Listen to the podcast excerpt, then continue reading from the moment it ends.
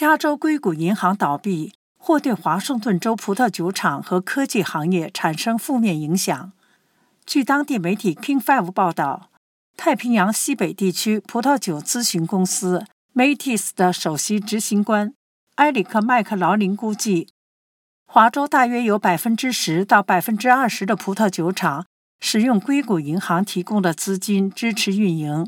它是葡萄酒厂购买葡萄、支付葡萄园、包装、供应品等一应费用的重要融资渠道。硅谷银行的倒闭将导致华州葡萄酒厂可获取的信贷额减少。Matis 公司目前正在帮助华州的葡萄酒厂寻找可供选用的信贷渠道。华盛顿大学福斯特商学院市场营销教授杰夫·舒尔曼认为，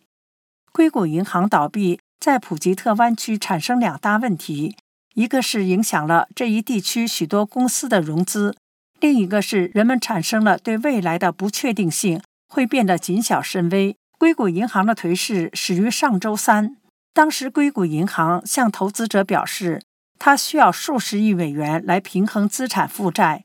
这消息导致了客户的恐慌和挤兑。现在。联邦监管机构已经接管了硅谷银行，这是美国历史上第二大银行倒闭事件，仅次于2008年总部位于西雅图的华盛顿汇富银行王明澈的倒闭。